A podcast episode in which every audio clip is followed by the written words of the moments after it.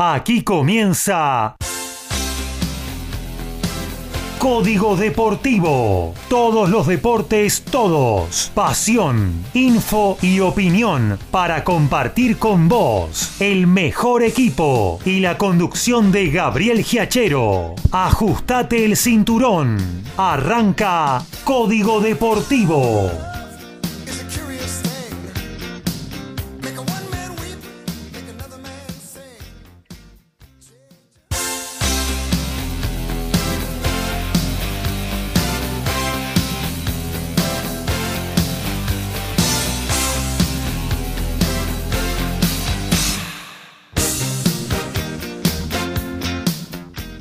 Tal? ¿Cómo les va? Muy pero muy buenas noches. Aquí estamos haciendo Código Deportivo como cada miércoles 22 horas hasta las 23.30. Una hora y media recorriendo todo el planeta deportes con muy buena info, con opinión de todas las disciplinas y precediendo lo que va a ser una nueva eh, un nuevo episodio también de TMO, tu momento balado con nuestro compañero Alfredo González, quien en media hora te pone al tanto de todo lo que sucede en el mundo rugby y aparte te pasa dos temas fenomenales para que puedas escuchar.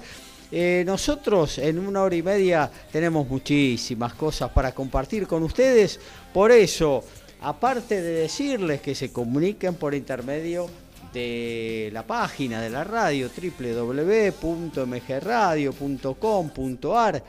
Margen derecha, ahí tenés el chat donde dejar tu mensaje, tu comentario, tu pregunta, lo que quieras. ¿eh? Y también lo puedes hacer a través de cualquiera de nuestras aplicaciones que te podés bajar gratuitamente de Apple Store o Play Store, o si no, a través del WhatsApp vía mensaje de texto o de audio. Ahí podés dejarnos eh, tu saludo en el 11 7005 2196. 11 7005 2196. Ya comenzamos la recorrida para saludar, para poner en autos a nuestros queridos oyentes de todo lo que van a escuchar hoy en esta, una nueva edición de Código Deportivo. Arrancamos en el estudio de MG Radio, en el corazón de Villa Pueyrredón con el señor Horacio Boquio. Hola, ¿qué tal? Buenas noches, Gabriel, compañeros, audiencia. El gusto de compartir una nueva emisión de día miércoles de Código Deportivo y bueno, con mucha información como es habitual, con mucho fútbol. Eh, estamos eh, en el entretiempo ya en Copa Argentina y en Ecuador se está jugando el partido revancha por una de las semifinales de la Copa Libertadores. Ya tenemos también un final en la Sudamericana. Después vamos a ir ampliando con todos los marcadores que se han registrado. Y un finalista en la Libertadores ya, ¿no? Y ya tenemos un finalista brasileño, un habitual, como es el Palmeiras, que ayer eliminó a Atlético Mineiro y después vamos a ir ampliando. Muy bien, tenemos mucho para hablar de fútbol. Eh, también vamos a agregar eh, otra disciplina que últimamente nos está dando muy buenas satisfacciones como el futsal. ¿eh?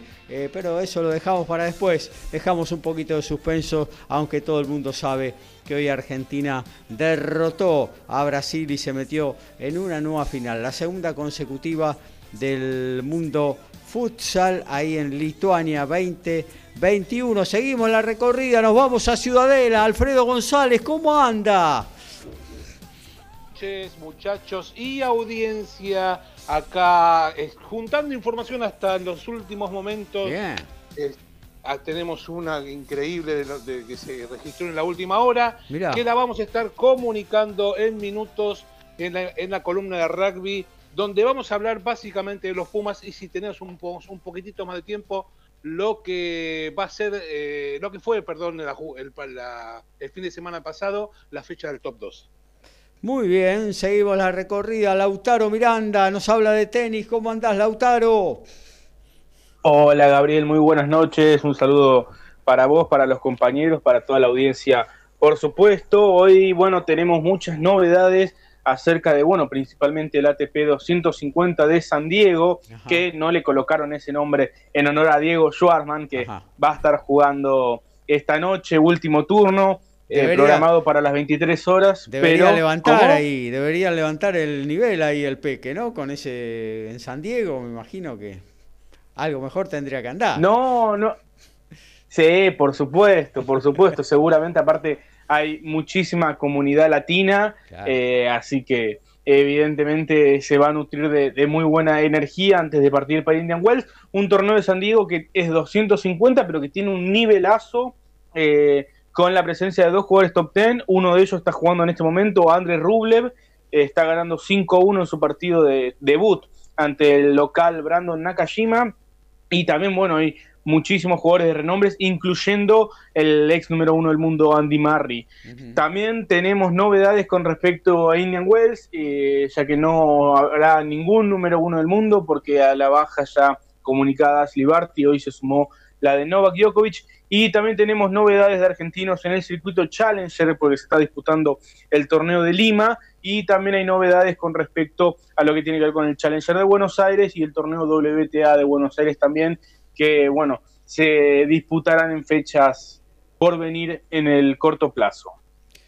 Perfecto, continuamos la recorrida, automovilismo y básquetbol, nos vamos con los polvorines, el representante de aquel sector, el señor Daniel Medina. Pongo la, primera, eh, pongo, punto muerto, pongámonos punto muerto, tranquilo. Este, acá estamos muchachos, desde ya, voy a empezar con una frase futsalera. Me ustedes no usted un fin, dicen en, el brasero. Bueno, listo, lo dejamos así. ¿Cómo gozo cada vez que pierden los brasileños? Y sobre todo con nosotros. Bueno, hagan cuenta que no dije nada. Y últimamente, este, últimamente venimos bien, ¿eh? Final de Copa América, hoy el futsal, en el volei le ganamos en los Juegos Olímpicos. Yo qué sé, venimos ojalá, mejor. Ojalá, todo... Igual, ojo que en la Libertadores me parece que vamos para el tercer campeón brasilero consecutivo, ¿no? Al menos por lo que se ve en la actual semifinal de la Libertadores. Y vamos a estar hablando dentro de un rato, seguramente puede haber eh, cuatro finalistas brasileños, se perfila claramente la tendencia por ese sector, así que una superioridad realmente notable del fútbol de aquel país, ¿no? Este, pero bueno, este, igual es, muy lindo ver perder a los brasileños. Bueno, este, faltaría que pierda Bolsonaro, nada más. Eh, el, tema es así. Este, muy, muy buenas noches a todos ustedes, compañeros, desde ya, a la audiencia. Después de esta pequeña bromita, como siempre yo hago algunas bromitas, en este caso es verde amarela la, bromita. Una noche espléndida, ¿eh? espléndida. La primavera, se viene la primavera, se viene la primavera, hay que esperarla con buenas ganas. Muchas novedades, un fin de semana muy, pero muy movidito en el automovilismo, tanto sea internacional. ¿eh? Donde hubo un centenario, y no de 100 años, ¿eh? hubo un centenario de ganadores de carrera, mamita querida, y una carrera muy, pero muy buena. ¿eh? Este, la de Fórmula 1 la vamos a comentar un poquito, todo lo que aconteció también acá con el Super TC 2000, bueno, la nueva onda que hay, este, Gabriel y audiencia, este, eh, los, comisarios deportivos de las carreras, no solo en la Argentina, sino en el mundo, este, eh, tiene un escritorio cada vez más grande. Y las carreras se definen por escritorio. No solo acá en Argentina, ¿eh? No solo acá en Argentina. ¿eh? Llegó el bar al automovilismo. Y, no está el bar. Sí, claro, llegó el bar, tenés razón. Y acá se llaman, lo van a ver cuando diga Super TC 2000 con doble, acá se llaman las cámaras sopladoras, o sea, las cámaras botones que tienen los autos para detectar a los otros autos cuando hacen una macana. En fin, la parte de motor este pasó a segundo plano, la parte de carrera, digamos, ¿no? Y en básquetbol, por supuesto, que tenemos lo principal, que se está desarrollando el Super 20 de la Liga Nacional de ¿Cómo anda Boca? Eh? Usted lo predijo, ¿cómo anda Boca? Imparable, ¿no? Eh, pero todo es en base no solo a conocimiento, que puede ser el de cualquiera, sobre todo el que sigue el básquet, aunque sea por, por los medios desde ya, o, verlo por televisión, pero sí también con los refuerzos, no solo Boca, y que está cumpliendo con las expectativas, pero también Instituto de Córdoba, que lo habíamos señalado, y de eso vamos a hablar un poquito. Que está defeccionando un poco regatas de corriente, pero también vamos a explicar cuál es su problema. Algunas noticias de la NBA, y bueno, este, comienza esta noche, y bueno, ojalá que no haya cuatro finalistas semifinalistas brasileños. no, pero la veo, la veo complicada, ¿eh? la veo complicadísima. Eh, bueno, nos vamos ahora hacia Villa Rafo. Él nos habla de boxeo y hoy va a meter, Basa, ¿eh? le va a meter con todo, con lo que tiene que ver con el futsal, el señor Ricardo Baiza. ¿Cómo anda, Ricky?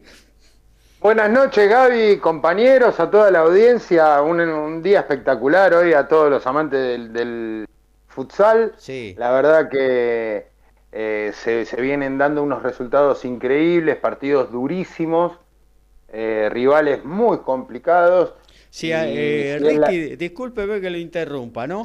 Pero se acusó, así entre comillas, a la selección argentina cuando ganó el Mundial de Colombia, de que se le había abierto el cuadro, de que le había tocado el cuadro más fácil, el, bueno, la final. Ahora no. Bueno, ahora volteó a todos, ¿eh?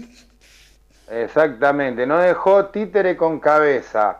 Eh, y si se da la lógica creo que el rival más difícil va a ser el de la final.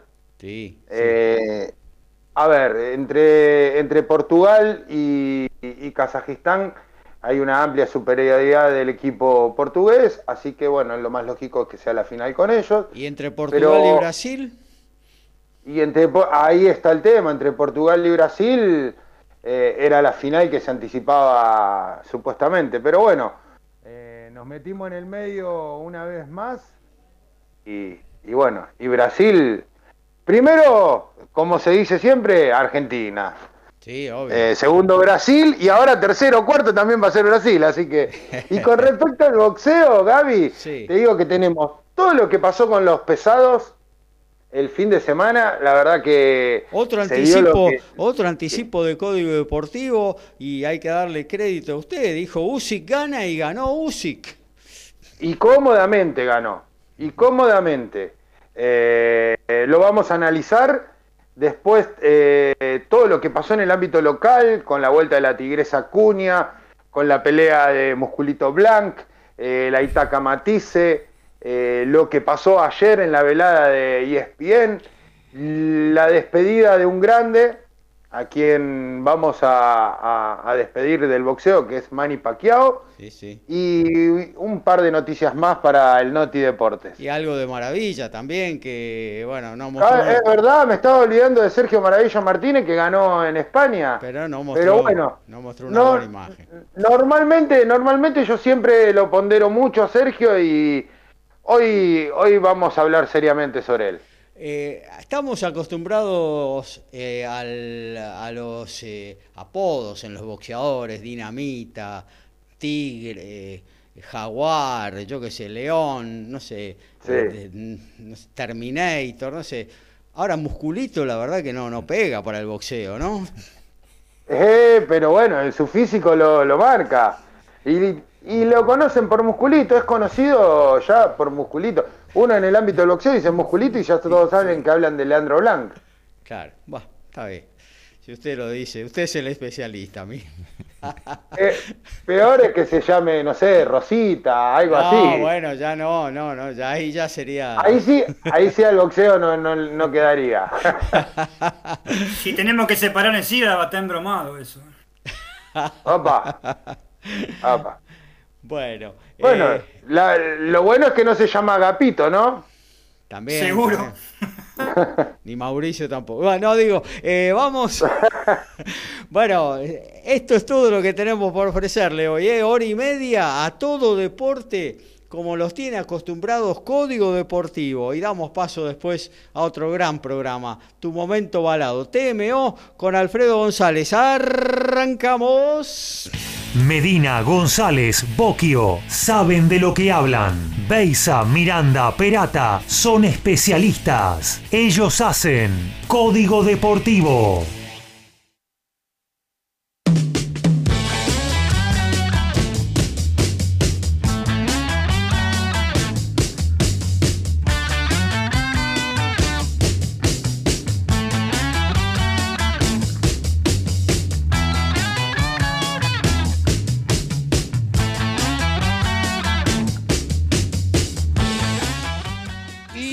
Agustín Crevi, el hooker del London Irish, marcó el try con que su equipo empató con Sales en 31 puntos. Concretó una jugada que inició él mismo y fue su primer try en la presente temporada.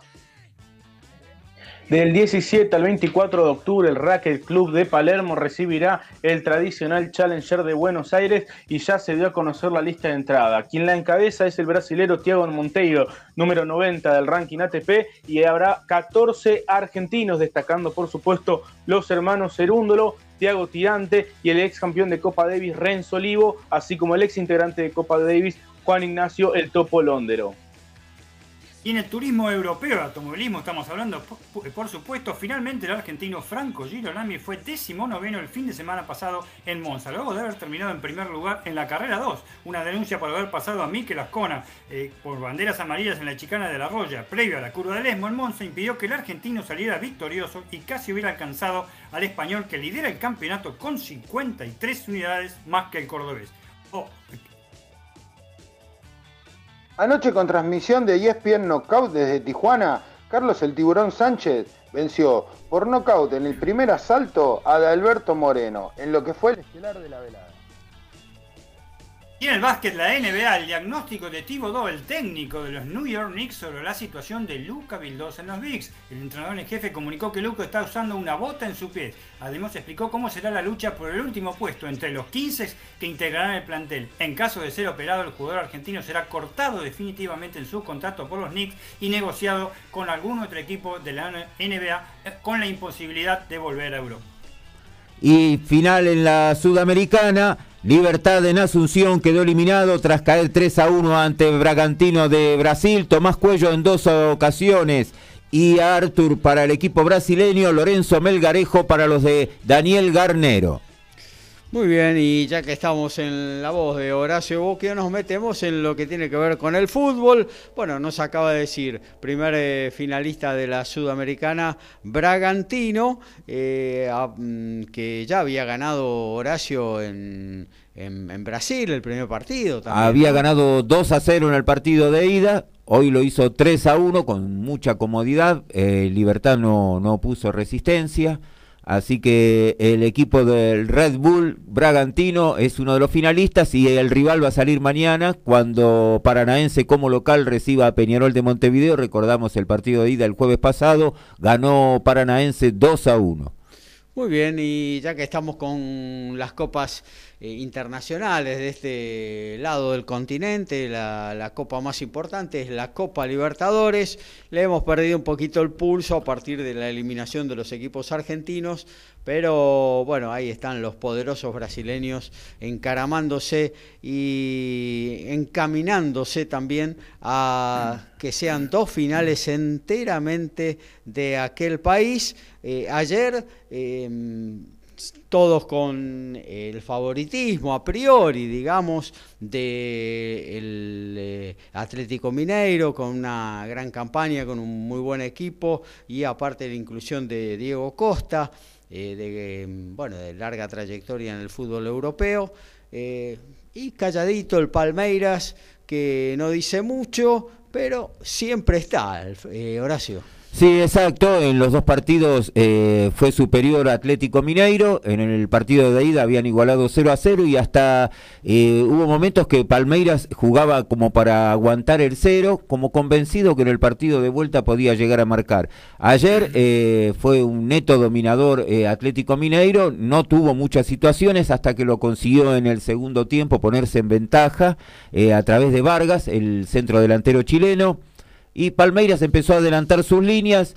Eh, eh, Mineiro intentaba de contragolpe aumentar y en una escapada, en un contragolpe, lo agarró mal parado a la defensa de Atlético Mineiro, se fue en velocidad su puntero izquierdo Dreisler, vino el centro atrás, entró con pelota y todo el centro delantero que recién había ingresado en, Palmeiras, consiguió la igualdad y después ahí, bueno, fue un frontón directamente la defensa de Palmeiras y se quedó con la llave y ahora, bueno, esperando un rival que al término del primer tiempo tenemos que recordar que Flamengo está ganando en este momento en Ecuador 1 a 0 con el gol de Bruno Enrique, que en el partido de ida había ganado 2 a 0 con dos tantos también de Bruno Enrique y que da toda la sensación que el centenario va a ser eh, totalmente brasileño tanto el 20 como el 27 de noviembre, ¿no? Tal cual, tal cual. Y, tenemos que también agregar, ojalá pierda eh, Bolsonaro porque gana Brasil. Claro, sí, también, ahí sí, seguro. Y no es una contradicción, ¿eh? Em, también, eh, bueno, tenemos que marcar hoy ya con el gol Flamengo un poco que liquida la serie, ya que eh, el equipo de, de, Guayaquil tiene que conseguir cuatro goles, ¿no? Para pasar, es una cosa que uno sospecha que no va a ser posible.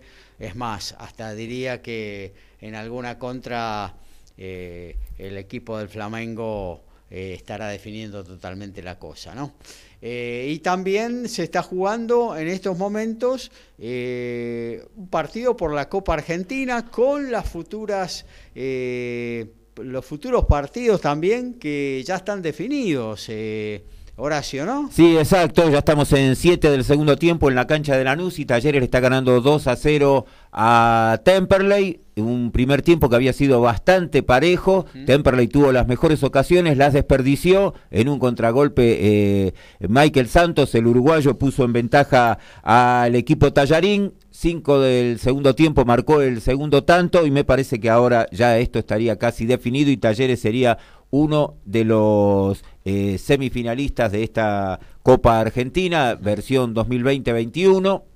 El próximo partido de Copa Argentina lo vamos a tener el próximo miércoles. Van a jugar en el Mario Alberto Kempes de Córdoba, Godoy Cruz, 21 a 10, recibe a Tigre. El ganador de este partido va a jugar ante el ganador de quizás de Talleres de Córdoba, eh, que está venciendo en este momento a Temperley. Y el otro miércoles siguiente van a estar jugando en el Estadio Ciudad de San Nicolás, también 21 a 10, eh, Argentino Juniors y Santelmo. El ganador de esa llave va a enfrentar a Boca, que eliminó el miércoles pasado a Patronato de Paraná. Y así quedan conformadas entonces estas semifinales de Copa Argentina que van a brindar un boleto a la Copa Libertadores. Sí, exactamente. Eh, Está estimado que quizás se pueda llegar a jugar entre la última semana de octubre y la primera de, noviembre los partidos semifinales. En el, comienzo se había estimado jugar alrededor del 20-22 de noviembre el partido final, así que es muy factible que podamos llegar para esa fecha. Muy bien. Horacio, perdóname, rapidito, ¿qué le pasó en el equipo de los Colorados de la Paternal? ¿Qué bicho le picó al demonio? Y el demonio aparentemente no estaba conforme como eh, planteaba los partidos Milito. Eh, dicen que le llegó a oídos del técnico la versión esa, le preguntó y el, el demonio le dijo que sí, que él no estaba conforme y bueno, lo separaron del plantel y finalmente del jueves a ayer terminó rescindiendo el contrato y ya firmó hoy con Aldo Civi de Mar del Plata. Tuvo esa posibilidad ya que Juan Indacochea eh, se ha lesionado, no puede jugar por el resto del campeonato en el equipo marplatense y va a ocupar esa plaza. Por lo menos es hasta fin de año el contrato y recordemos además que Gago después de las seis caídas eh, dejó de ser el técnico y Martín Palermo es eh, quien va a asumir la dirección técnica del Tiburón que el viernes, recordemos, va a recibir a Unión de Santa Fe 19 horas en el primer partido que va a volver a tener público después de alrededor de 570 días. Bárbaro, ¿eh? bueno, vuelve el público a la cancha. Em, esperemos que esto no, no, no, traiga problemas sanitarios eh, y que la gente que vaya se cuide, eh, se siga cuidando. Javi, sí. Mira, hasta recién sí. no está nada, nada dicho que haya público este fin de semana. Hasta recién, ¿eh? Bueno. Mañana puede ser que se habilite eh, mediante un DNU donde van a, van a explicar las medidas sanitarias a tomarse. Hay muchos clubes y hay muchos comisarios, sobre todo, que no quieren la vuelta al público. Están cómodos sin público, obvio, sí. Bueno, pero... En el rugby ya se autorizó, ¿eh? Claro. No, yo creo que va a salir, va a salir de un momento a otro el DNU, porque ahora los 32.000 personas que ya están para ver el clásico no se van a bancar que le digan que no, ¿no? Ya están eh, los abonados a River que, bueno, que procedieron a, comprar su entrada para el superclásico, no creo que eh, puedan dar vuelta atrás este tema. Sobre todo porque se, esta fecha de del 1 de octubre, me imagino que no es antojadiza, se, se fijó fundamentalmente porque el domingo estaba el superclásico, ¿no? Si no, por ahí se, no sé, se pasaba una semana posterior, se, se, se, dilataba un poquito más. Pero bueno, el superclásico hizo que, eh, tuvieran que abrir las tribunas de la gente. Yo lo que decía era que, bueno, que tratemos de ir con barbijo a la cancha, de cuidarnos, de no estar tan cerca, de bueno, los cuidados que venimos teniendo hace más de un año y medio a esta parte, eh, lo traslademos a, ahí, a nuestra pasión, ¿no? Porque va a ser difícil que el futbolero no quiera volver a la cancha después de tanto tiempo, ¿no? Está deseándolo con todas sus fuerzas eh, y quién le puede decir que no, pero eh, bueno, tratemos de cuidarnos para que este, esta primavera valga la, mm, en consonancia con el, con el almanaque, esta primavera que estamos teniendo con el aspecto sanitario, la podamos sostener más tiempo, ojalá que para siempre, ¿no? Gabriel, que tengo una persona conocida que le llegó a su aplicación de su teléfono, él es hincha huracán y que ya podía canjear su entrada. Sí, sí, yo, creo que va a haber público. Sí, sí, yo creo que va a haber por ahí el, eh, eh, la, parte oficial, el boletín oficial saldrá próximamente, pero bueno, eh, yo creo que ya desde hace, esto se decidió hace 10, 15 días atrás, no, no, no creo que, que tenga vuelta atrás hoy en día, ¿no? Vamos a tener que usar, Gaby, el protocolo Liniers o Floresta, más o menos como para estar separado en las tribunas, que haya poca gente. Claro, sí, sí, sí, sí. bueno, eh, y ya a nosotros lo nos saben hicieron... Bien, ¿eh? Lo ah. saben de memoria eso. Lo de la a, a nosotros, eh, hablando de Chicago, ya nos hicieron, nos, nos implementaron el protocolo ese que decís vos al ponernos el martes a las 15 horas, ¿no? Porque nos dijeron martes 21, como estaba programado en principio. No, no, martes Chicago, martes 21 horas, no, sin público. Entonces, Chicago de noche no puede jugar. Entonces la dirigencia, la dirigencia decidió eh, que bueno el partido se juega a las 3 de la tarde y que vaya el que pueda. No estoy de acuerdo, pero bueno, eh, eh, es así, no hay vuelta de hoja, es la realidad lo que sucede. bueno, ¿qué tal si del fútbol nos vamos a la gran alegría que tuvimos hoy los argentinos? Eh, con el gran triunfo del futsal frente a la Canarina, frente a Brasil, uno de los grandes candidatos, cinco veces campeón del mundo en futsal. Argentina lo enfrentaba en semifinales en Lituania y todos los detalles nos lo va a dar Ricardo Beisa. Bueno, Gaby, pero mira, te voy a decir que antes de Brasil, Vino Rusia, del cual no hablamos. Ajá, cierto, eh, tenés razón. Y, bueno, fue un partido durísimo, ah. eh, fue un empate uno a uno, Cusolino había puesto en ventaja a la Argentina. Qué incómodos son los monitos, ¿eh? Qué incómodos son los monitos. Eh, habíamos, habíamos trabajado, va, trabajado, lo digo así por, por una forma de decir, pero la selección había trabajado un partido hermoso, eh, Argentina no es un equipo lujoso, un equipo vistoso, sino es un equipo al contrario, de marca, presión, eh, no dan ninguna por perdidas. Eh, la verdad que el, trabajo tanto táctico como físico de Argentina es impresionante, es impresionante. me hace acordar mucho a, lo que jugaba Pinocho en su momento cuando salió siete veces campeón de, la Liga Argentina de Futsal. Eh, bueno, eh, ejercía el mismo planteo, la verdad que una, una locura. Bueno, eh, íbamos ganando 1 a 0 con Rusia, y faltando 5 nos empata Antoshkin. y bueno, la verdad que tuvimos que ir al alargue. En el alargue, Argentina desde los 10 minutos del primer del segundo tiempo estaba con quinta, falta, o sea que la primera que, que hacían iban a patear de los 12 pasos, esta falta, pasó lo que pasó, eh, gracias a Dios el arquero nuestro es una locura, Sarmiento, y atajó la sexta falta.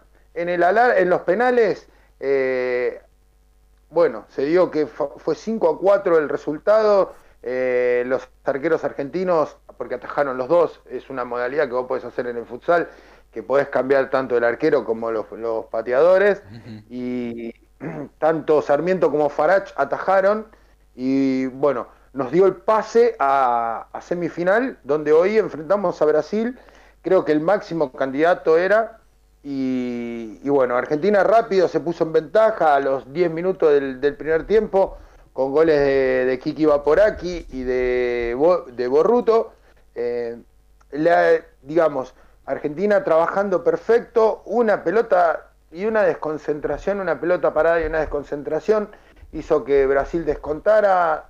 Eh, Pero la armaron bien esa jugada, la armaron bien.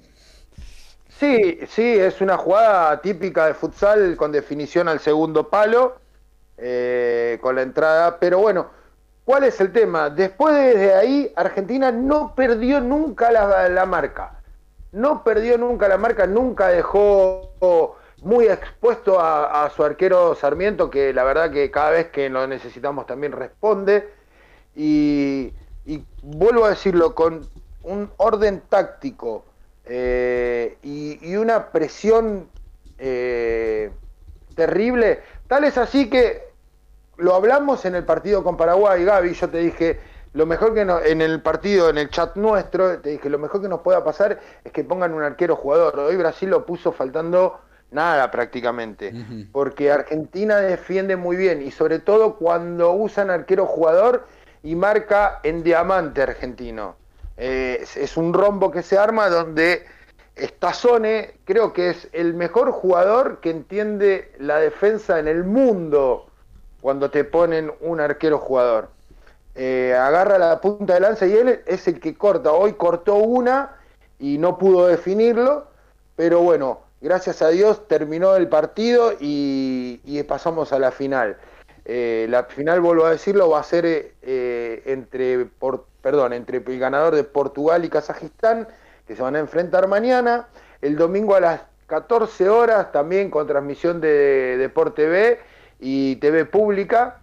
Así que una felicitación para los chicos, la verdad fue un partido durísimo hoy, fue durísimo el partido frente a Rusia y fue durísimo más allá del resultado abultado eh, el partido con Paraguay. El que viene, si Dios quiere y se da una catástrofe en el futsal, va a ganar Kazajistán. Si se da la lógica, va a ganar Portugal y vamos a tener que enfrentarnos a uno de los máximos candidatos que, viene de eliminar a España aparte. Eh, que también es otro de los grandes candidatos. Está bien, bueno, ya en estas instancias sabes que te enfrentas a los mejores sí o sí, y si no son los mejores, por algo están ahí, porque Kazajistán nadie le regaló nada para llegar a la semifinal tampoco, ¿no? Así que debe tener un buen equipo, yo no lo vi, eh, pero, eh, pero por algo está ahí en la semifinal. Eh, sí, también le tocó, digamos que le tocó como le había tocado a Argentina una, en el Mundial de Colombia, una llave bastante accesible, eh, no, no, tuvo que enfrentarse a ningún cuco, eh, pero claro, también nadie conocía a Irán y en el torneo anterior, en semifinal frente a Argentina, fue muy duro. Y también en, en, en la zona de grupo, Argentina nos costó muchísimo ganarle a Irán en este mundial eh, y son equipos que capaz que no lo conoces, pero que, están armados y tienen jugadores de otros países también. Claro, claro, se refuerzan con, sí, con jugadores importantes de otras naciones.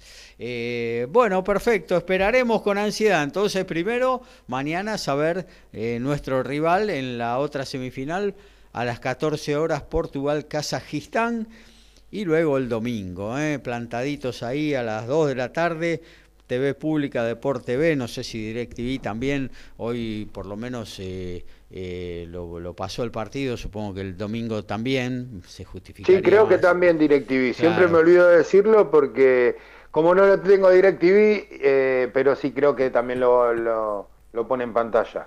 ¿Cómo será la importancia del futsal para el fin de semana? Obviamente es el partido decisivo, que el turismo carretera adelantó una hora y media la carrera para el domingo.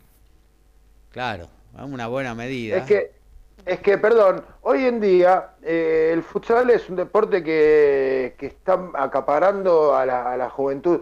Yo conozco chicos que juegan muy bien al fútbol y que dicen, ¿para qué me voy a ir a un club de cancha grande, digamos, como se dice, como se decía antes, si puedo ir a jugar futsal, tengo menos exigencia, menos presión y me divierto más. Y hasta después, hasta se hacen profesionales y ganan muy buena plata los chicos de futsal. Más si viajan al, exterior, ¿no? En la liga de tanto de Italia, España, donde ganan muchísima plata. Claro, sí, sí, sí, ahí ya, aparte que son ligas poderosas y bueno, y cobrar en euros, obviamente que siempre viene eh, muy bien.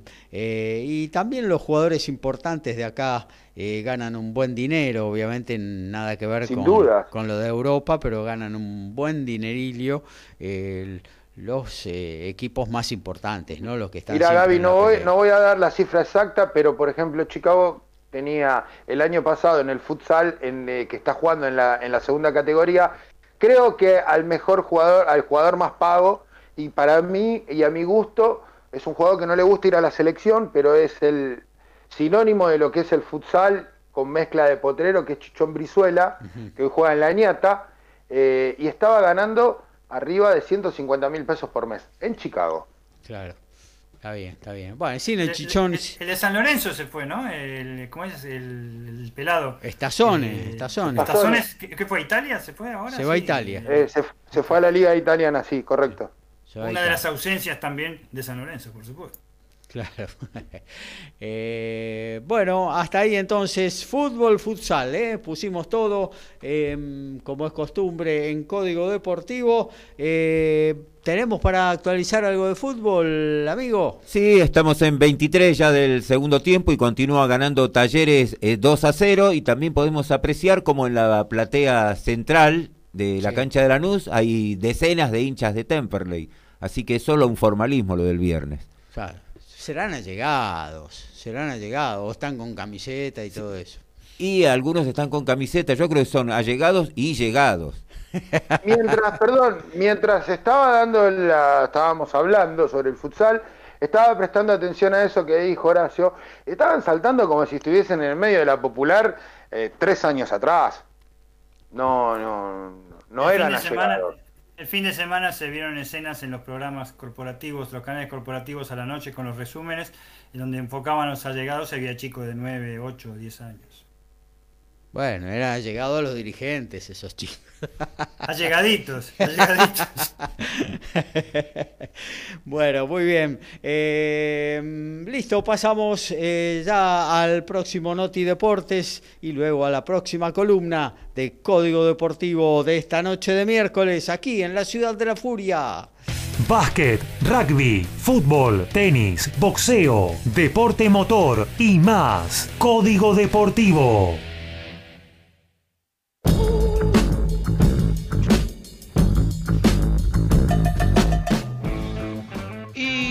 Sarah Cox fue la primera mujer en ser árbitra principal en un partido de hombres de la Premiership de Inglaterra. El fin de semana pasado estuvo al mando de Harlequins 35, Worcester 29.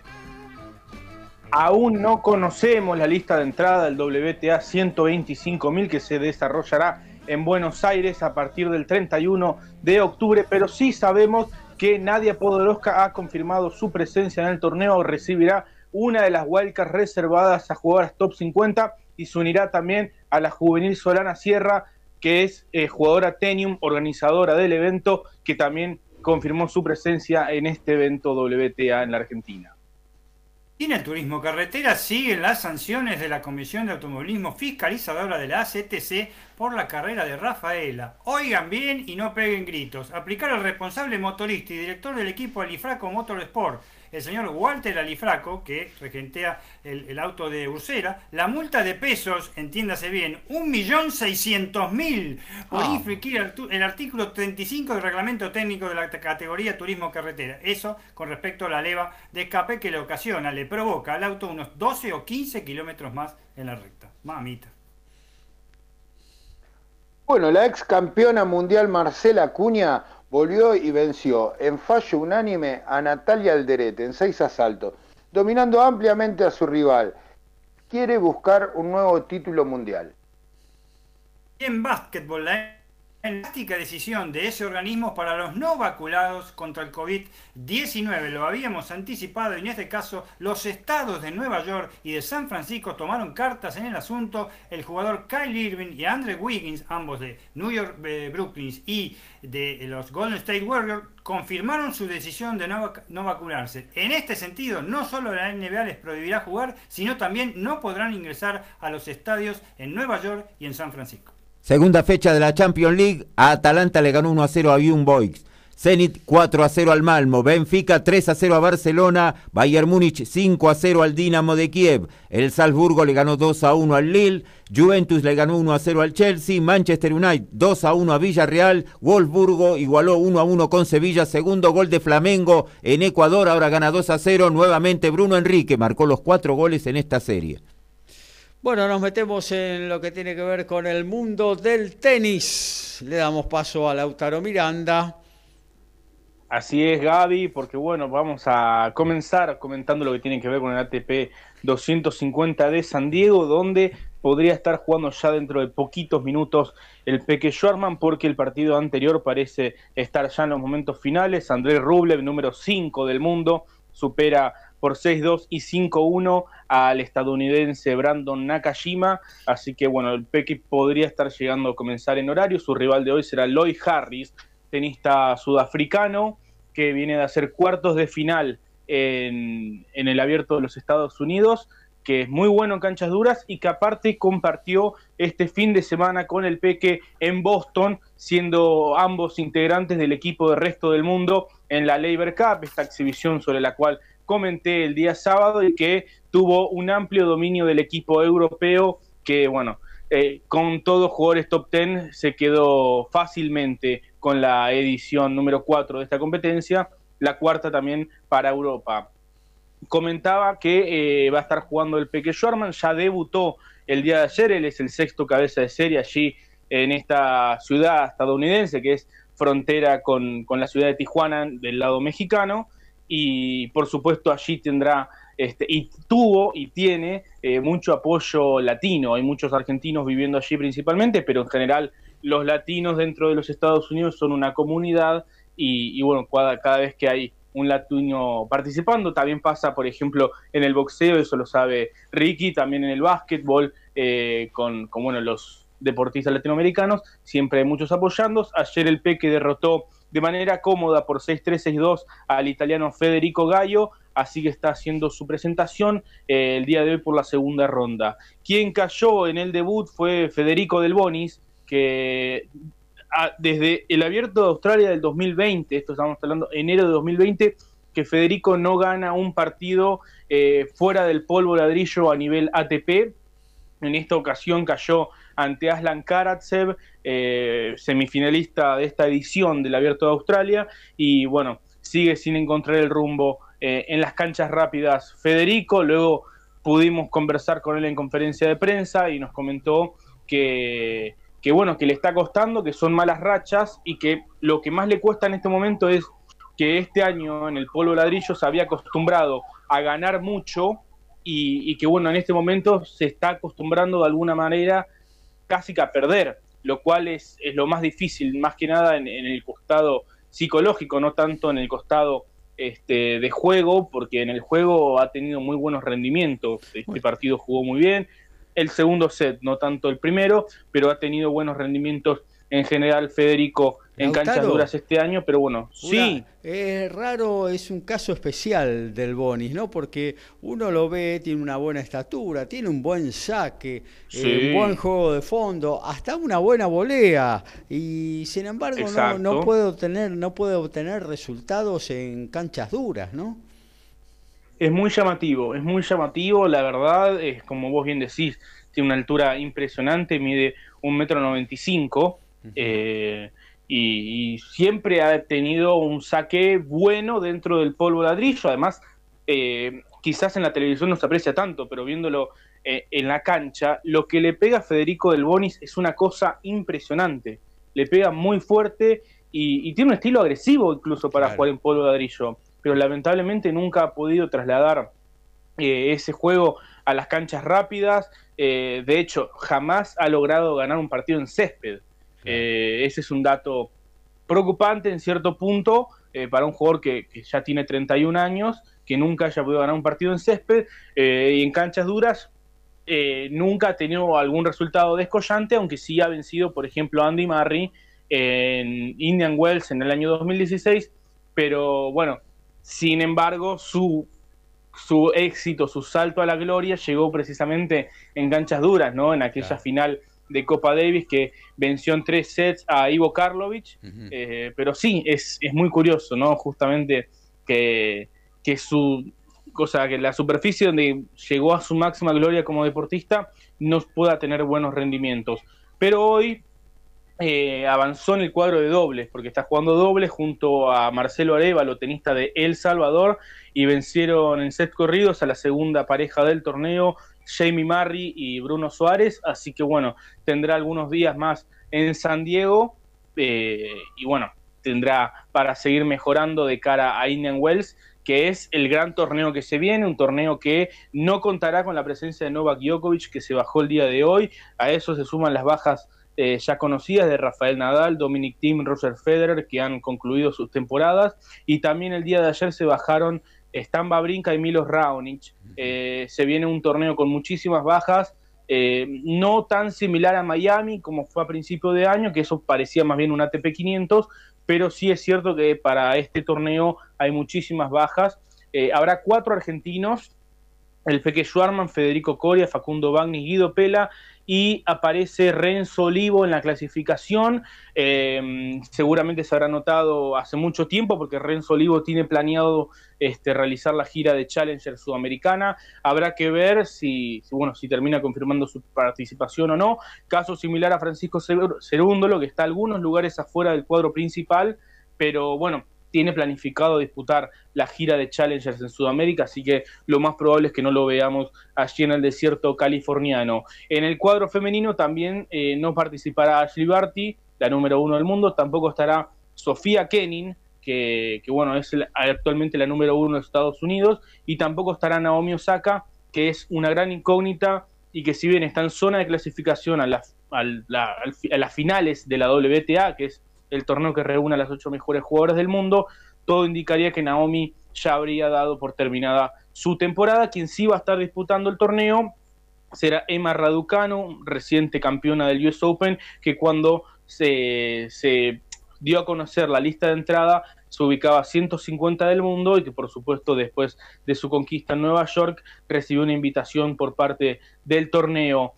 Eh, cierro comentando la jornada de los argentinos hoy en Lima, en Perú, porque ganó Nicolás Kicker, eh, el tenista de Merlo, que tuvo un gran triunfo sobre el alemán Daniel Almayer, 112 del mundo, fue en tres parciales y también ganó Renzo Olivo. Así que, bueno, tendrán ambos participación en los cuartos de final. Kicker enfrentando a Hugo Delien y Renzo Olivo venciendo al eh, enfrentando al suizo Johan Nikles quien cayó fue Facundo Mena, precisamente ante el boliviano Hugo Delien, y mañana estará jugando Juan Manuel Cerundo ante el chileno Gonzalo Lama. Así que, bueno, seguramente tendremos muy buena actividad y muy buenos resultados este fin de semana en Perú, ya palpitando lo que será en un par de semanitas el Challenger de Buenos Aires. Muy bien, muchas gracias eh, Lautaro. Actualizamos fútbol y luego nos vamos, seguimos con Código Deportivo. 13 del segundo tiempo, Barcelona continúa perdiendo 2 a 0 ante Flamengo en la Copa Libertadores por la Copa Argentina. 35 del segundo tiempo, Talleres sigue ganando 2 a 0 ante Temperley. A todo ritmo, info y opinión. Código Deportivo. Código Deportivo.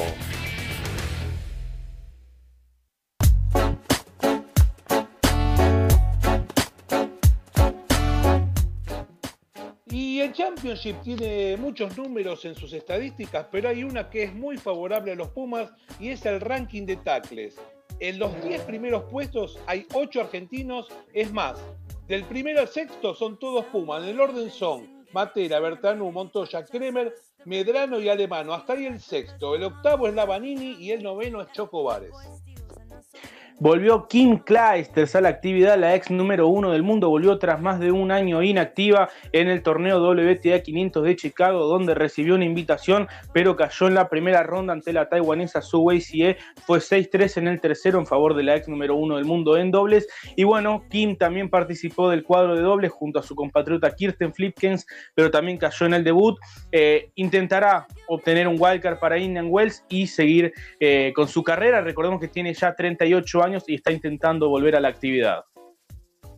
El TCR South America afronta el próximo fin de semana la cuarta fecha de temporada 2021 en el Pinar en Uruguay. Una fecha con muchos cambios. En el Linam Core, el equipo del PM Motorsport eh, no correrá Urrutia, que será reemplazado por el uruguayo Ciro Fonte. Sin el equipo de Sebastián Martino, el equipo argentino de, Honda, sí vuelve José Manuel Zapac. Eh, su nuevo compañero de equipo será Fabio Casagrande, aspirante al título brasileño, pero no jugará, no, perdón, no jugará, no, correrá el argentino Ayrton Schorne, que se pasó al equipo Alfa Romeo. Por otro lado, se producirá el debut del peruano que no pudo disputar por eh, eh, COVID-19 en el Alfa Romeo Giulietta Veloz. Todo en el circuito del Pinar este fin de semana. Gustavo el Perrito Vittori venció por puntos a Claudio Luques por decisión unánime en el semifondo de la velada de las termas de Concordia de este sábado. En básquetbol, la Euroliga, desde el jueves 30 de septiembre, mañana, comienza la mejor competencia internacional de básquet después de la NBA. El año pasado hubo seis argentinos en la liga. Campaso, Deck, Vildosa, Volmaro, Laprovito y Garino. Nico Laprovito será el único representante este año con el Barcelona, actual subcampeón enfrentando al Alba Berlín. Lo más destacado, Real Madrid con muchas figuras jóvenes versus el Anadolu Elfes turco, actual campeón de la Euroliga. Y hay gol de Temperley, 37 del segundo tiempo, Ezequiel Rodríguez de cabeza, gran centro de Alione, descuenta el gasolero, fútbol femenino, fecha 6. El viernes a las 11, Deportivo Español, Defensores de Belgrano. A las 13, Excursionistas La Guayurquiza por Deporte B. A las 15.30, River y Platense, también por Deporte B. El sábado a las 11, Independiente Villa San Carlos con la TV Pública. A las 13, El Porvenir Boca por Deporte B. Domingo a las 11, Lanús Racing por Deporte B. 15 horas para Rosario Central Comunicaciones, el lunes a las 13 Huracán Estudiantes de La Plata por Deporte B y el lunes 15-15 Gimnasia recibe al SAT también por Deporte B. Nos metemos en el rugby con la voz de Alfredo González. Alfred. Y bueno, arrancamos con la mala noticia que es la quinta derrota de los Pumas en el Championship. La verdad no se levanta el nivel de juego y los rivales se aprovechan de esta situación el equipo no tiene ritmo, no tiene juego, está pasando un mal momento y después de lo que fue la ventana de, julio, que había sido aceptable en el juego y favorable desde los resultados. Pero la verdad que todos los partidos del Championship fueron de poco nivel.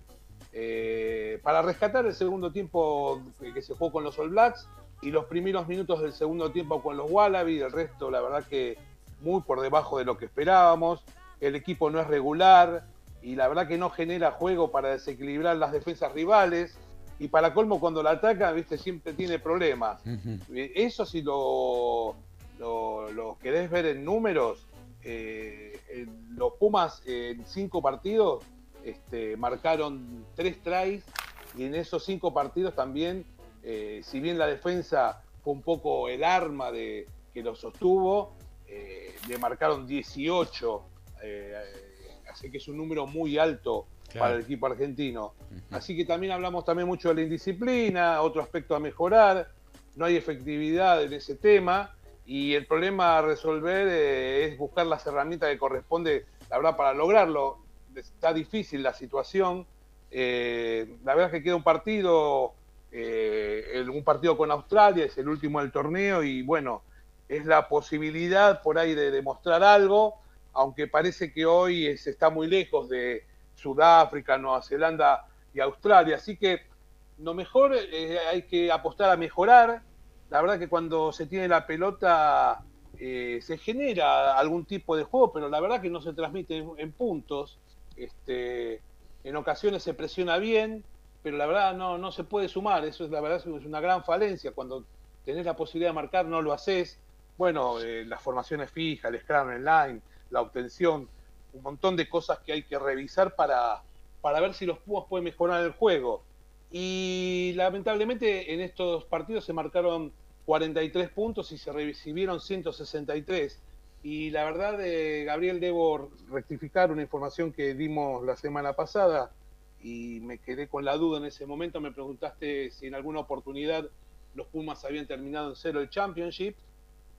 Y la verdad que eh, en el 2017 eh, sí, los Pumas terminaron en cero. Ajá, mira. Así que la verdad que se acerca el, partido que te decía, el lunes arrancaron los Pumas eh, con, bueno, con una práctica donde bien, siempre revisan el video del partido anterior, con, con una sesión leve, donde se hizo gimnasio y trabajos livianos.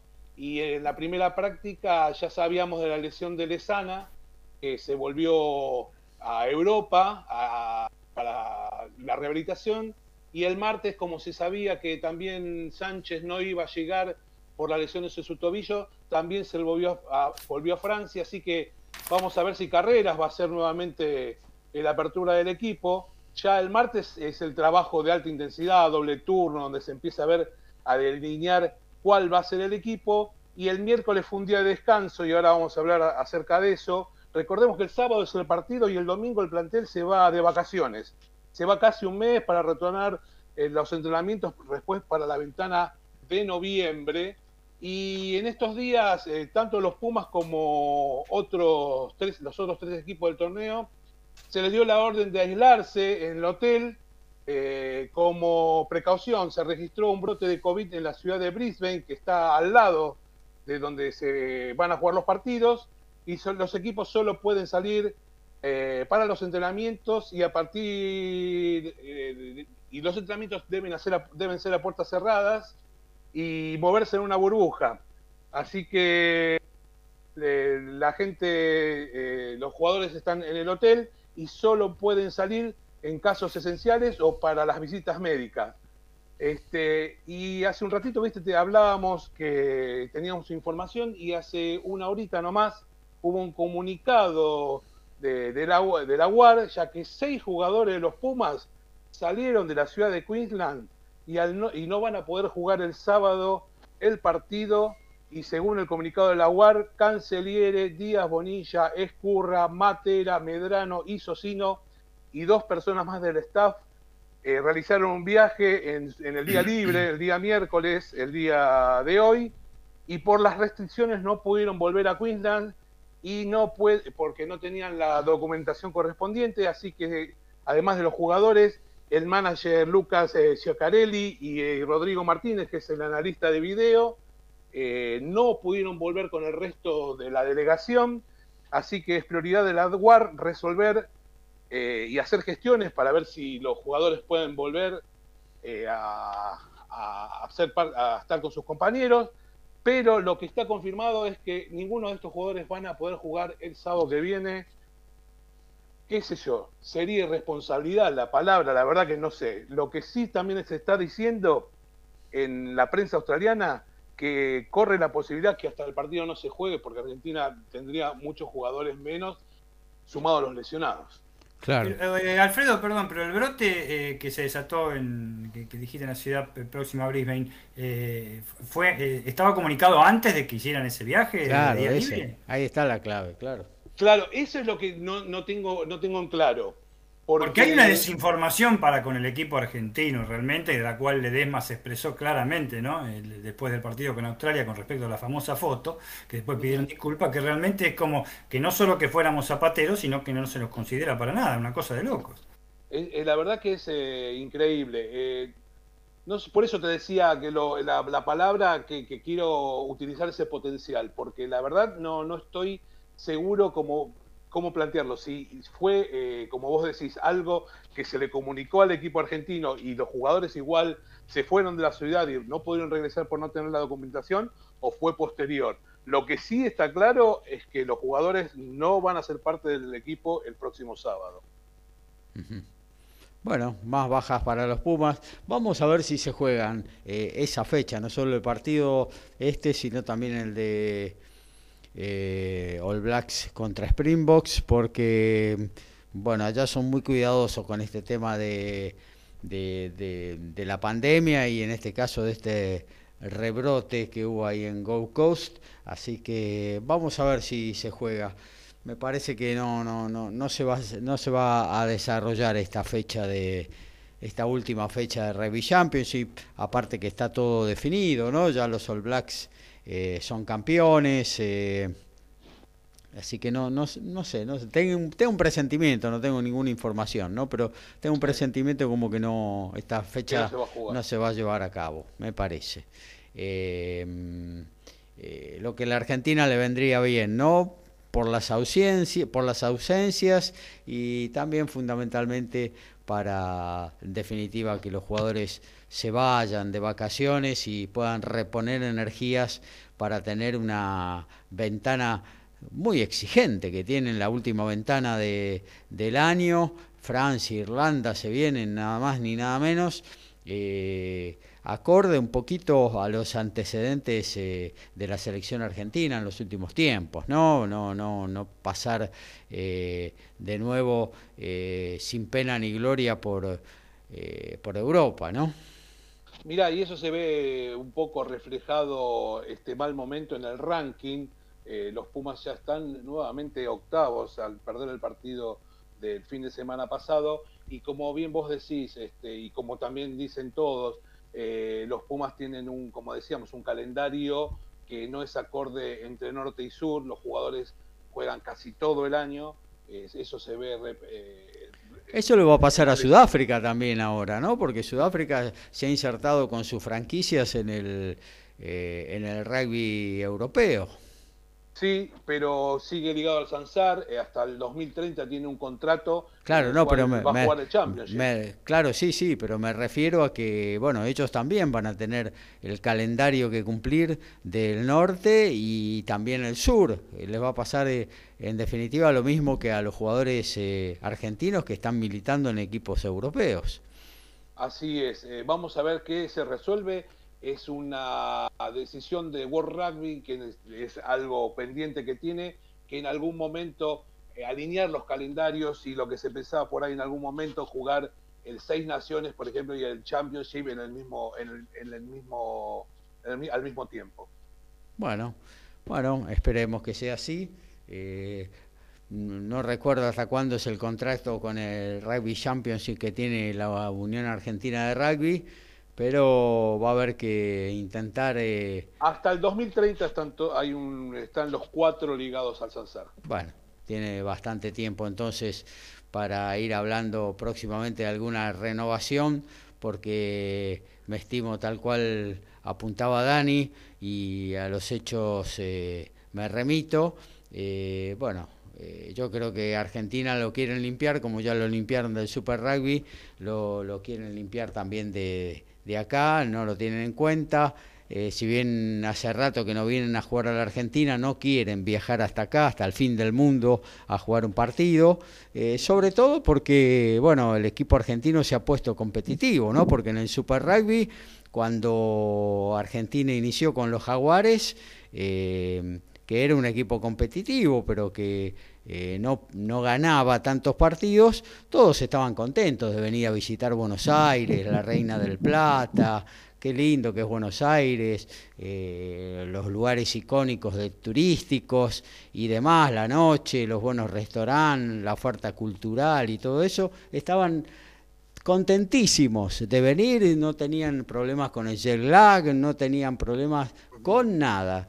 Cuando los jaguares empezaron a ganar, llegaron a una final y todos los que venían acá le pasaban el trapo, entonces empezaron a acordar del jet lag, de los viajes, de todo eso, ¿no? Y se olvidaron de todo lo, demás, lo lindo que era Buenos Aires. Eh, y bueno, yo creo que un poco... La, pandemia les vino bien como excusa para poder soltar toda esa situación. Tal cual, tal cual. Bueno, actualizamos fútbol y después nos vamos siguiendo con Código Deportivo. Final en cancha de Lanús, finalmente Talleres, un trabajoso triunfo, Temperley con pelotazos lo terminó arrinconando y con centros y ganó Talleres 2 a 1 a Temperley. Recordemos que Michael Santos, los dos tantos para el Tallarín, Ezequiel Rodríguez para Temperley. Eh, estamos ya en 29 del segundo tiempo, Copa Libertadores. Flamengo continúa ganando con los dos goles de Bruno Enrique, 2 a 0 a Barcelona en Ecuador. Gabriel Giachero y Dream Team hacen Código Deportivo.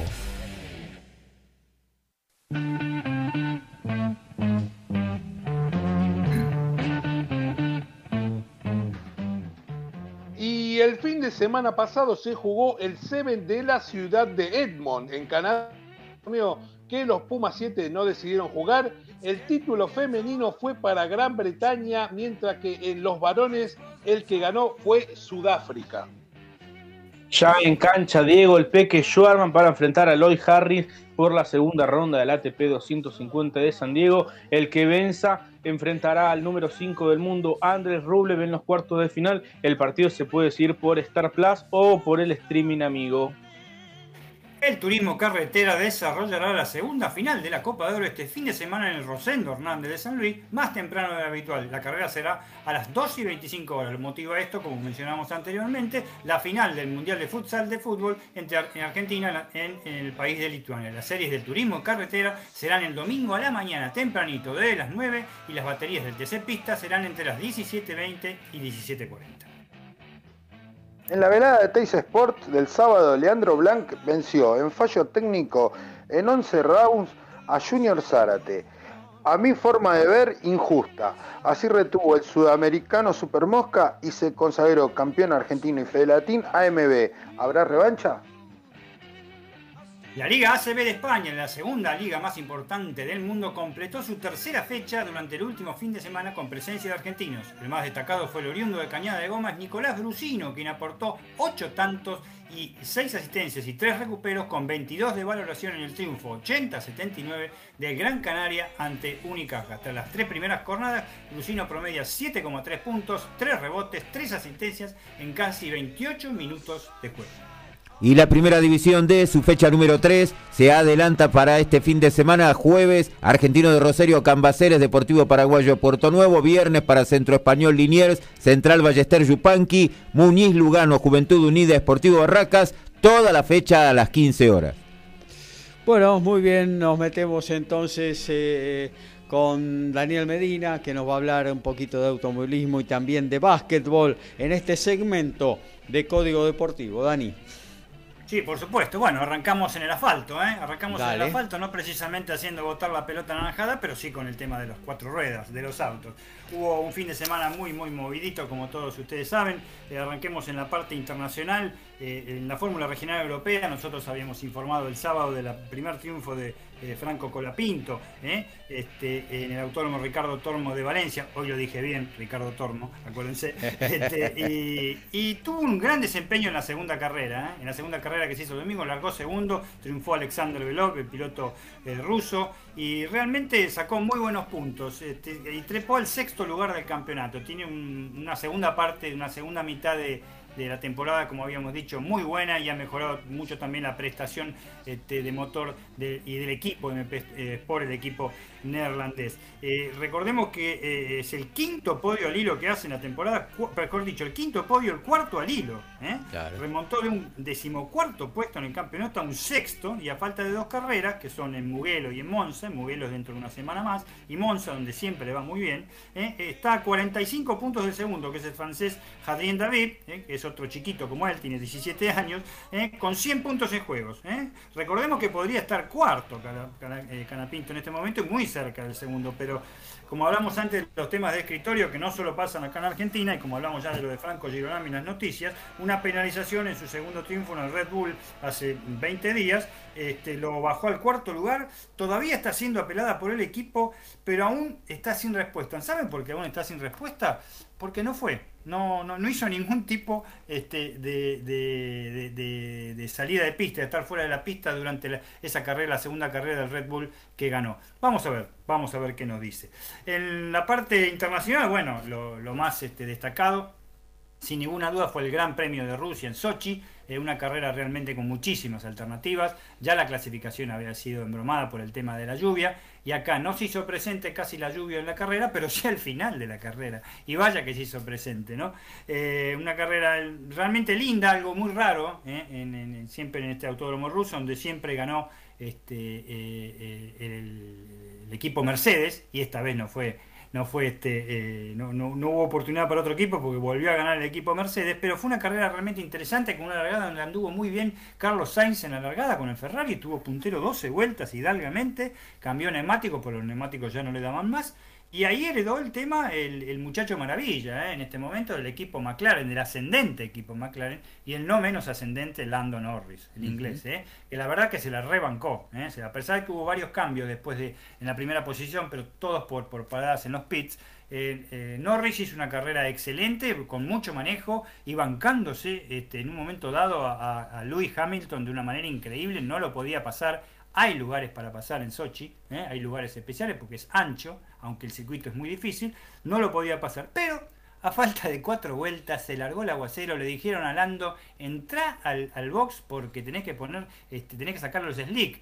escuchó claramente por la radio, shut up, callate, le dijo al, este, al, ingeniero, el ingeniero que se encarga de él, y no entró a voces, no entró a voces, no podía dominar el auto. Lewis Hamilton, que el, el, zorro más sabe por viejo que por zorro realmente, este, lo hicieron entrar a boxes, obedeció. Si, si, si, Hamilton entra a boxes porque el equipo le dice, porque Hamilton sabe que no podía seguir con esa lluvia, eh, con esa llovina. Lo hizo, eh, venía muchísimos segundos, a más de 40 segundos de de, Norris, se lo descontó en una vuelta, lo pasó y el inglés logró su centésima victoria en la Fórmula 1, lo cual es un récord histórico. Nadie ganó 100 carreras en, la Fórmula 1. Es impresionante. es impresionante. Realmente hay que sacarse sombrero en ese, en ese sentido. Por ahí habrá algunas actitudes que comentamos que en lo particular por ahí a mí no me gusta y a algunos otros también, pero eh, eh, lo de Hamilton es increíble, es un gran conductor, siempre va para adelante, quiere lo máximo y realmente no es un piloto peligroso dentro de la pista, me parece salvo esa acción con Verstappen, pero están jugando los dos este, realmente con fuego porque es el campeonato más disputado en los últimos ocho años. Verstappen, un inesperadísimo, gracias a la lluvia, también segundo puesto, largó último. Largó 20 Verstappen, ¿eh? por el tema de cambio motor. Cuando se hace en las últimas dos vueltas, pasa al segundo puesto en la última vuelta. No lo podía creer, dice Verstappen. No tenía más, eh, más auto que para el séptimo lugar. Este, eh, realmente hizo un carrerón. Carlos Sainz confirmó también su gran carrerón y salió tercero, cuarto Daniel Richardo. Y bueno, este, el campeonato de, pilotos está tremendo. Hamilton 246 puntos y medio. Verstappen 244 puntos y medio. Botas muy lejos a 151. Norris también a 139, que ya podía ser tercero. Y Quinto Pérez con 120, que no colabora en nada realmente con, con Verstappen. Pero sí colabora un poquito, además, para el de constructores, que lo, lo lidera Mercedes holgadamente por casi 40 puntos contra el Red Bull. La próxima, el 10 de octubre, en Turquía este, vamos a ver qué, pasa. Eh, eh, va a ser la última carrera en Europa, porque después, como años, eh, Gabriel Oyentes, hace años que no, se hace, no hay definiciones en América. Prácticamente yo creo que el campeonato se puede decidir en América, aunque me quedo corto.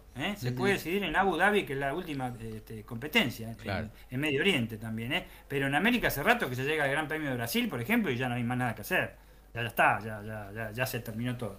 Acá aparentemente las cosas entre Hamilton y Verstappen están este, eh, a, fuego y no lento precisamente porque van muy rápido y cualquiera puede ganar. ¿eh? Hay un resurgimiento también de Mercedes, ¿eh? está haciendo muy bien las cosas. Hamilton y el equipo lo está este, respaldando este, a morir. Así que vamos a ver porque esto es lo que interesa en el mundillo de la Fórmula 1 con la mejor temporada en años.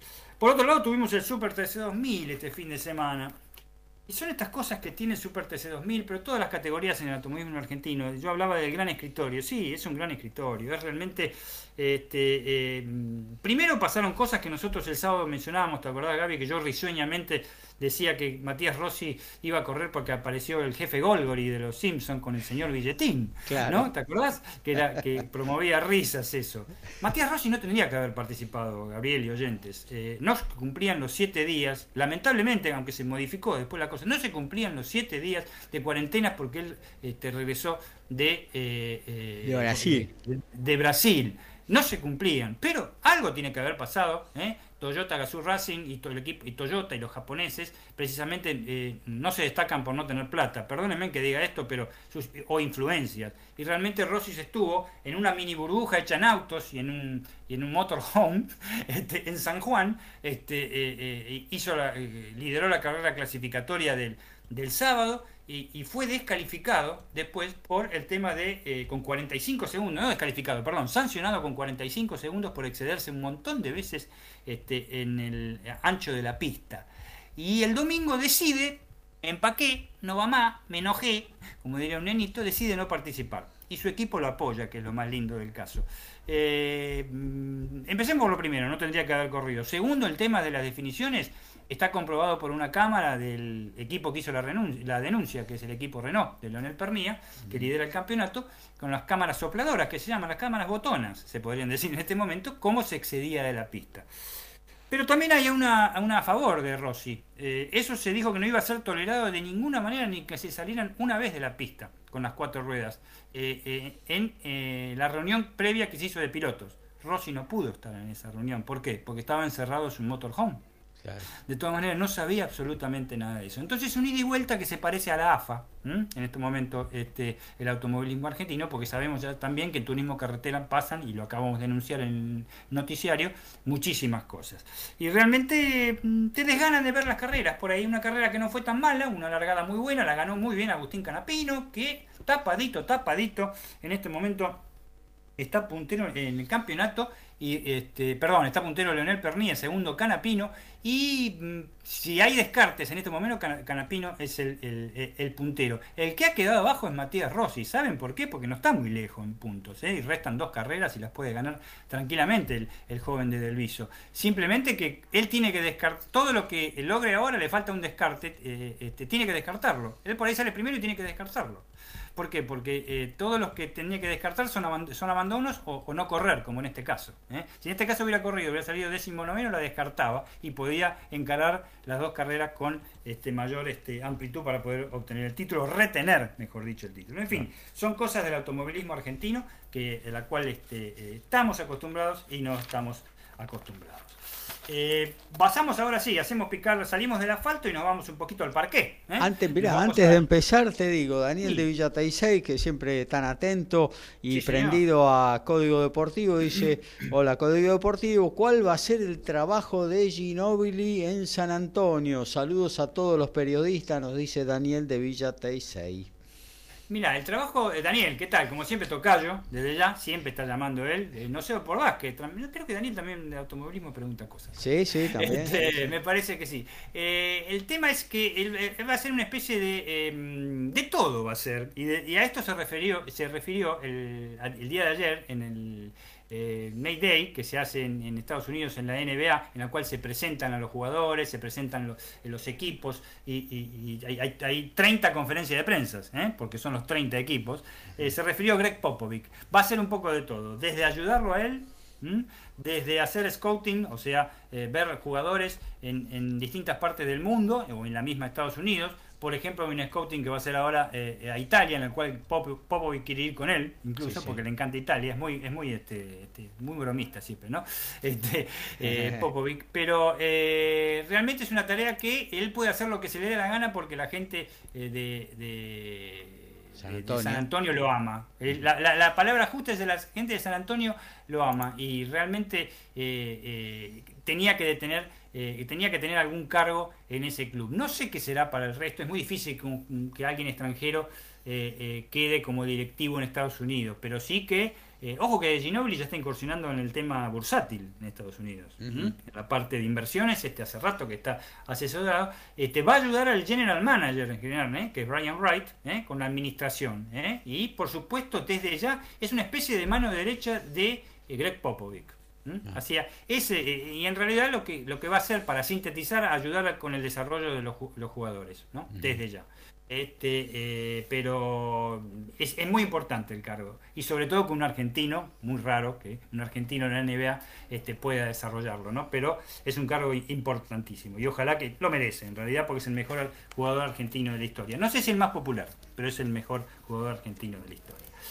Por lo pronto nos vamos, este, ya dijimos cómo está la Euroliga y lo hacemos rapidito para que pueda venir el boxeo. La Liga Nacional de Básquet con el Super 20 que está resultando una liga muy pareja. Los resultados olímpico de, la banda realmente está siendo una de las sorpresas. Eh, ganó 4 de 4, 80-77 en la cuarta fecha contra Verá Tenis Club, 15 de Santiago, que había caído, recuerdan el sábado lo dimos este, en vivo, había caído sin atenuantes con eh, San Martín de Corriente, le ganó 81-80 a Comunicaciones de Mercedes con un doble en el último segundo de su, de su uno de sus dos americanos, que es la primera vez que convierte dos puntos, jugó cuatro partidos y convirtió dos puntos, impresionante. Este, la Unión de Formosa derrotó a 79-74 Riachuelo, Peñarol le ganó a 75 a 68 horas, Peñarol anda muy bien, Atenas superó a Regatas de Corriente, uno de los fracasos hasta ahora, los correntinos, 86-85, Boca Juniors 78-60, Gimnasia y Grima, Comodoro Rivadavia, Boca tiene un equipazo, tal cual lo habíamos adelantado, pero más que nada porque tiene un excelente técnico, porque Boca va a jugar la Champions, Boca estuvo entre los cuatro primeros en la liga pasada y, tiene uno, eh, y se reforzó espectacular. Unión de Santa Fe logró su primer victoria ante San Lorenzo de Almagro 76 a 69 en el Roberto Pando muy deficiente lo de San Lorenzo, realmente, muy esperado, muy esperado porque no tiene jugadores de jerarquía, eh, salvo Sandes, que siempre le salva un poco las papas con el tanteador, pero realmente eh, eh, muy, pero muy complicado lo del equipo de Boedo. Y Ferrocarril Oeste derrotó a Hispano 90-81. La revelación es Tiene 4 de 4 y lidera su grupo, derrotó 86 a 73 al Argentino de Junín, que no ganó ningún partido, y el otro equipo que habíamos dicho que estaba súper reforzado y como Boca Junior y que está andando muy bien y que ganó 4 de 4, que es Instituto de Córdoba, que además está jugando de local, ¿eh? en el Sandrín, ¿eh? este, en el Sandrín de, de Córdoba, que derrotó 76 a 72 a San Martín de Corriente, otro muy buen equipo. Las posiciones, el grupo A está primero Instituto y Olímpico este, de la banda, luego Atenas, perdón, luego Quimsa, Atenas y Riachuelo de La Rioja. En el grupo B está primero San Martín de Corrientes, segundo La Unión y terceros están Regatas, Comunicaciones y Oberá, con la salvedad que estos tres equipos que van tercero, cuarto y quinto perdieron 4 de 4. Impresionante. En el grupo C está primero Platense, ¿eh? Platense. Segundo está Peñarol de Mar del Plata, ambos con el mismo punto, perdón, Platense le lleva un punto. Segundos están Peñarol, Ferro y Gimnasia de Grima de Cómodo Rivadavia. Último, con tres derrotas y una victoria, el pentacampeón San Lorenzo con solamente cinco puntos. Y en el grupo D lidera cómodamente y es el mejor equipo del campeonato hasta ahora, Boca Juniors, lo siguen eh, Obras Sanitarias, Unión de Santa Fe, Hispanoamericano y Argentino de Junín. Así están las cosas en el Super 20, así van a estar las cosas en la Liga Argentina. En la Liga Argentina de Básquet se viene la nueva edición de la Segunda División Argentina, que tuvo un 2021 bastante disímil por el contexto sanitario que hubo, ¿no? ¿Eh? Con el cual se eh, coronó en un final apasionante Unión de Santa Fe y serán 30 equipos dos conferencias, la norte y la sur, cuatro, cuatro grupos, se dividen en cuatro grupos, dos grupos por cada conferencia. ¿eh? Los partidos entre grupos eh, distintos en la primera primer parte y del mismo grupo se realizarán 14 partidos, luego los ocho mejores pasan al Super 8, que se definirá a un solo partido en, este, antes de diciembre. A fin de diciembre, la segunda fase, que es la temporada regular, la misma que es de grupos, pero enfrentándose todos los equipos de las dos conferencias, llegando a 28 juegos hasta el mes de marzo. Clasifican a los playoffs dos equipos y atente al peato, que la polenta brulla. Hay play-in, lo habíamos anticipado, pero lo habíamos anticipado para la Liga Nacional de Básquet. En la Liga Nacional de Básquet hasta ahora no se ha decidido que haya play-in, no creo que si no, no se ha decidido que la Asociación de Clubes lo, lo, defina muy pronto, pero sí en la segunda división. Va a haber play-in, eso significa que como en la NBA este, van a ingresar los equipos que no entren entre los dos a mejores, entre el 13 y el, y el 16 pero se define a un partido. Luego vienen los clásicos playoffs y en mayo del 2022 la final por el único, lamentable esto, pero único ascenso a la Liga Nacional de Básquet. Tendrían que ser, me parece, dos. Para terminar y dejar el paso a nuestro amigo Ricky con boxeo, eh, olímpico de la banda, el director se, se, basa en el director técnico éxito en este momento, que es Leo Gutiérrez, eh, único este, eh, integrante de un staff técnico que ha sido nombrado por el seleccionador nacional Che García para la selección argentina. Este, y realmente con algunas incorporaciones, sobre todo el, extranjero más brillante de esta hora, que es el norteamericano Michael Buchanan, que está intratable con su goleo el ala la pivot. Ojo, este Buchanan este, no es el que enfrentó a Mano de Piedra en la década del 70. no, nada, Que ver, nada que ver. Nada... Pensá que Mano de Piedra debe toda Ken Buchanan era ese. Ken Buchanan, exactamente. Y la definición fue increíble. Se lo dejamos a Ricky. Acusó un golpe bajo y a partir de ahí se hizo famoso Mano de Piedra. Impresionante. este... Bueno, gracias amigo Dani. Listo, ahí eh, estamos. Eh, gracias, amigo Dani. Actualizamos fútbol, pasamos un poquito por eh, Guayaquil. Y es final, ganó 2 a 0 Flamengo. Sábado 27 de noviembre, Estadio Centenario, Flamengo Palmeira, final de la Copa Libertadores. ¿Qué pasa en San Diego, Lautaro? Diego Schwarman igual a 2-2 con Lloyd Harris en el comienzo del tercer y ahora mismo está sacando el argentino. Bueno, nos metemos directamente en lo que tiene que ver con el boxeo, en la voz de Ricardo Ricky Beiza. Bueno, Gaby, empezar con lo que va a pasar este viernes. Sí. Samsung Box, Ello Box, promocionan este evento llamado Hermandad del Knockout. Ah, eh, resulta que hay tres hermanos de apellido Altamirano que harán combates profesionales en la misma velada, ¿no? Bueno, eh, uno de ellos eh, va a enfrentar a Luis Verón, que es el campeón sudamericano de la categoría Welter, que va a poner en juego su, por primera vez su título, va a ser ante Leonardo Altamirano, uno de los tres hermanos. Esto va a ser transmisión de Teis Sport desde el viernes a las 21 horas y va a ser en el Palacio Municipal de los Deportes José María Gatica de la ciudad de Villa Mercedes en San Luis.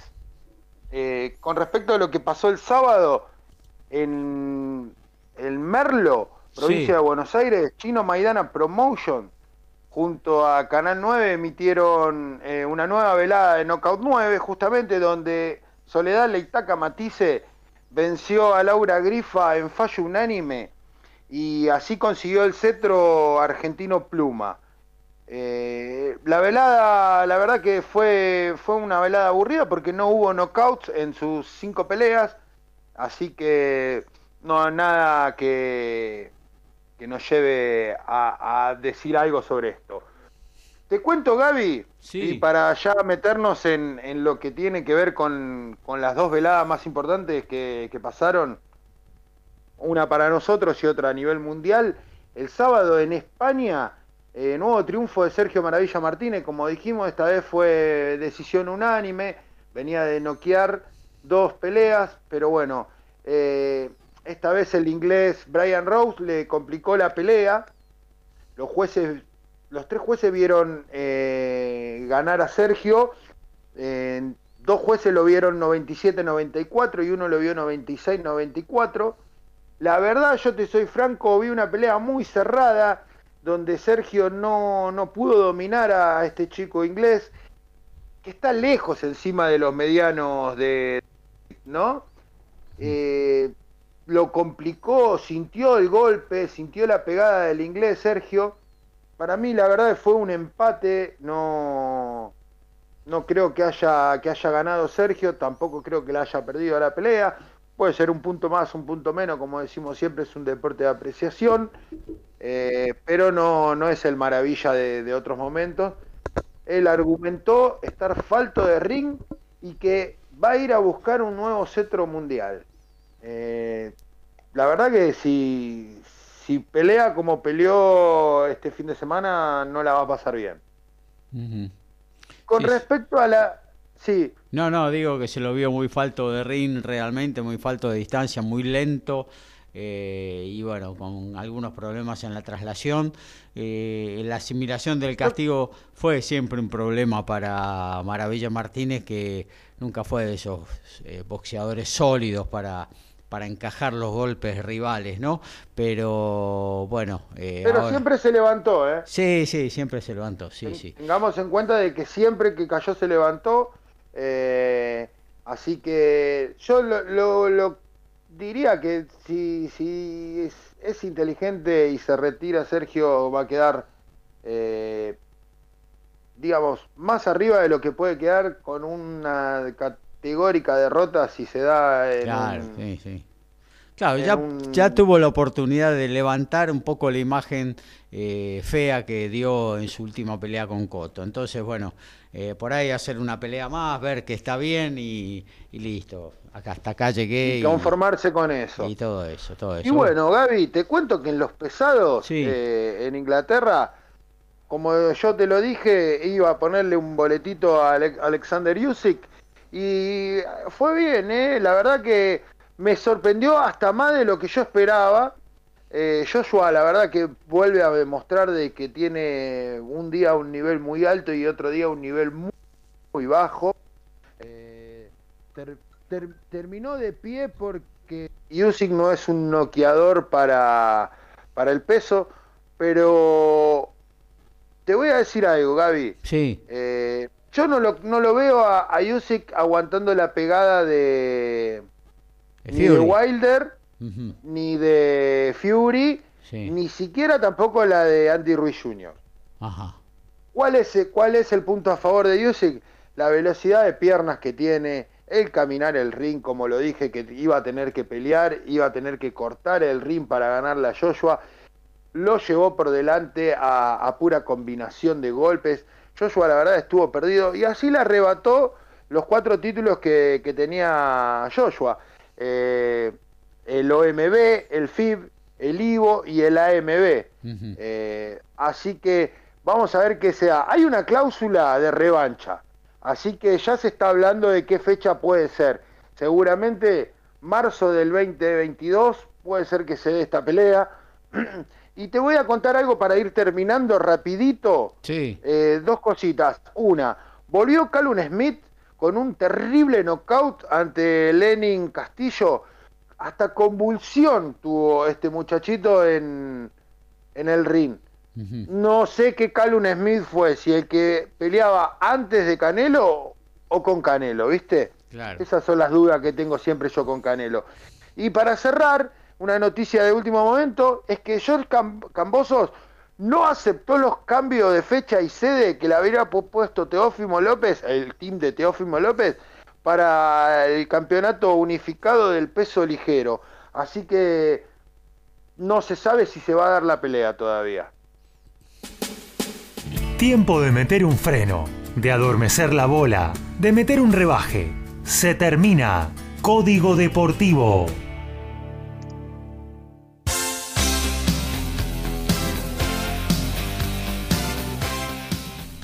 Gracias Alfredo, te esperamos en un ratito nada más con tu TMO, tu momento balado, todas las noticias de rugby, muy buena música. Eh, gracias muchachos, gracias audiencia, como todos los miércoles, quédate que va a haber mucha info de rugby. Lautaro, un gusto como siempre estar con vos y bueno, te, te vas, saludás y nos actualizás de paso lo que está sucediendo con el Peque en San Diego. Por supuesto, Gaby, porque quebró el sudafricano Harry. Ahora el Peque está sacando 2-4, eh, así que bueno, tendrá que descontar en el marcador. Un saludo grande para todos, éxitos al compañero Alfredo y muy buenas noches para todos los oyentes. Gracias, eh, Lautaro. Dani, un abrazo grande. Abrazo grande para todos, para la audiencia, para vos, Gaby, para los compañeros. Nos vemos el fin de semana. Ricky, lo mismo, abrazo y el, el sábado nos reencontramos. Bueno, Gaby, te digo que para el sábado voy a hacer un. Eh, voy a hacer un. Un asado, Digamos, un resumen. Sí, no, un resumen sobre la historia de Manny Pacquiao, leyenda del boxeo que se retiró, que no me dio el tiempo para hacerlo hoy, lo cual lo vamos a hacer. En realidad lo tengo hecho, pero no me dio para pasarlo. Así que un saludo grande a toda la audiencia, a mis compañeros y éxito para Alfredo. Un abrazo grande, Ricky. Gracias, Horacio, por estar siempre. Gracias a vos, a los compañeros, a la audiencia. Nos reencontramos el próximo sábado. A partir de las 11 será la cita obligada con el mundo del deporte aquí en Código Deportivo. Chau, chau. Hasta entonces.